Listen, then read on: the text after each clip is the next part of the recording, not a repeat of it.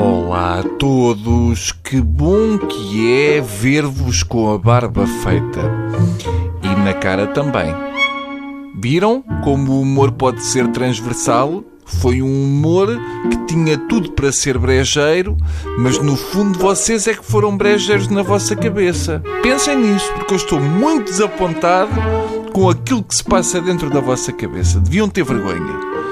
Bom, posto isto, uh, partamos sem mais demoras para aquilo que nos junta aqui hoje. Há um jornal que insiste em ter notícias de qualidade e esse jornal é o Coisa da Manhã. Não é um trabalho fácil conseguir este calibre de notícias, até porque é preciso andar a chafurdar o esgoto do mundo para chegar lá. No entanto, repare que o mesmo jornal anda com uma especial dedicação assuntos que envolvam engasgos. Na semana passada e nesta foram duas as notícias que chamaram a atenção e que me fizeram chegar. Tal era a, a fineza dos mesmos. Arranquemos sem mais demoras para o primeiro caso uh, que me chegou às mãos e para o qual eu peço a vossa especial atenção. A notícia dizia o seguinte: Morre engasgado a comer entremeada. E ainda partilhavam a alcunha do senhor, que era canário. É uma informação importante para o mundo? Não. É uma informação importante para a entremeada? Também não. Respeito à família? Hum, não me parece. No entanto, houve alguém que disse: Epá, isto dava uma notícia espetacular. Já viste o que é pormos em letras grandes que alguém morreu com uma entremeada atravessada na garganta enquanto almoçava? Boa, boa, é isso!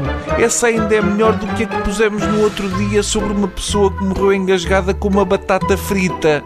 Sim, também houve esta notícia, não sou eu que tenho uma imaginação espetacular. Portanto, já temos a entremeada e a batata frita. Esperamos que venha aí a qualquer momento alguém que uh, ficou uma folha de alface atravessada no goto. Mas a melhor de todas chegou-me pela internet e é do dia 10 de 3 de 2013 e penso que bate qualquer notícia que alguma vez tenha sido escrita até hoje no mundo. Estão preparados para o título? Eu pedia que tirassem a música para que não escape nenhuma palavra. Então cá vai. Mulher engasga-se com esperma. Valeu ou não valeu a pena esperar até este momento da crónica? Cá vai a notícia mais pormenorizada. Casada há seis anos, a mulher tinha um amante e durante o sexo oral acabou por engasgar-se com esperma.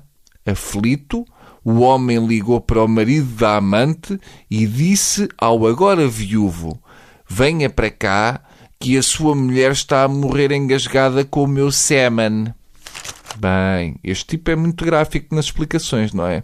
Podia só dizer que ela estava a morrer engasgada. Eu acho que o pormenor do semen, hum, se calhar é o tipo de coisa que é capaz de não cair bem nestas ocasiões.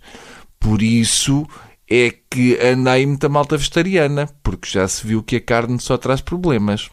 E eu não queria ser a pessoa que tem de explicar aos amigos e à família a causa da morte. É capaz de ser sempre um momento chatinho.